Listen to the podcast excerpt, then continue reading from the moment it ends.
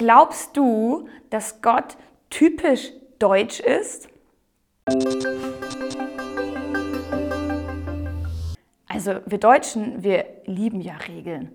Wir haben Regeln, Gesetze, Normen für alles Mögliche und legen alles akribisch bis ins kleinste Detail fest. Und wir lieben es, wenn unsere Regeln eingehalten werden, auch wenn es manchmal gar keinen Sinn ergibt. Zum Beispiel ähm, gab es den Fall von ähm, Peter Hartig in Kiel. Der Herr hat ein Haus gebaut in Kiel und eine schöne Auffahrt gebaut mit schönen Steinen. Und da gab es noch so zwei Meter bis zum Beginn der Straße. Und weil er ein guter Bürger ist, hat er sich gedacht, ich baue einfach meine Auffahrt wirklich bis zur Straße.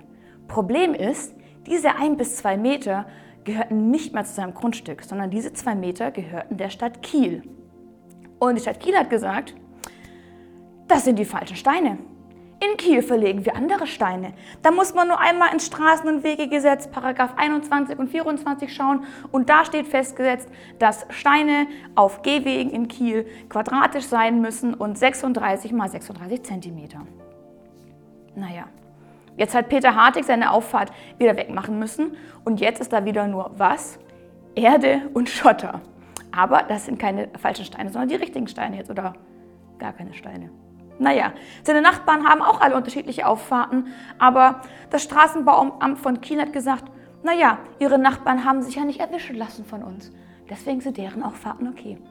So sind wir Deutsche manchmal. Da kommt jemand her und ist guten Herzens und denkt sich, komm, ich kaufe noch mehr Steine und macht einen schönen Weg hin.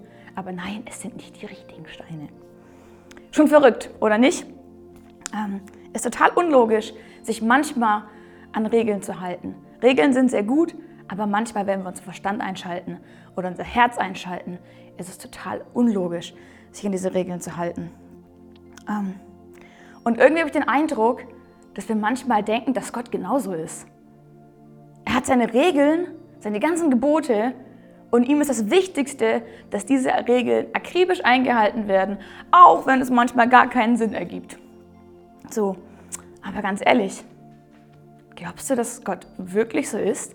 Glaubst du, dass Gott in seinem Herzen so richtig typisch deutsch ist?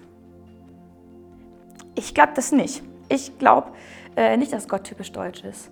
Beziehungsweise ich hoffe es nicht. Ich hoffe, dass er klüger, weiser und erfahrener ist und weitsichtiger ist und vor allem liebevoller ist als wir Menschen.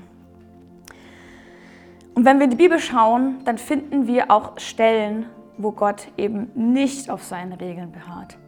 Zum Beispiel ähm, gibt es in Matthäus 12 eine Stelle, an der Jesus mit seinen Jüngern am Sabbat unterwegs ist und die Jünger so einzelne Ähren vom Weizenfeld mitnehmen. Und das ist verboten, denn Ernten oder Erntearbeit ist am Sabbat, an einem Ruhetag, verboten. Und deswegen wird er angesprochen von den anderen Leuten, warum seine Jünger das machen dürfen.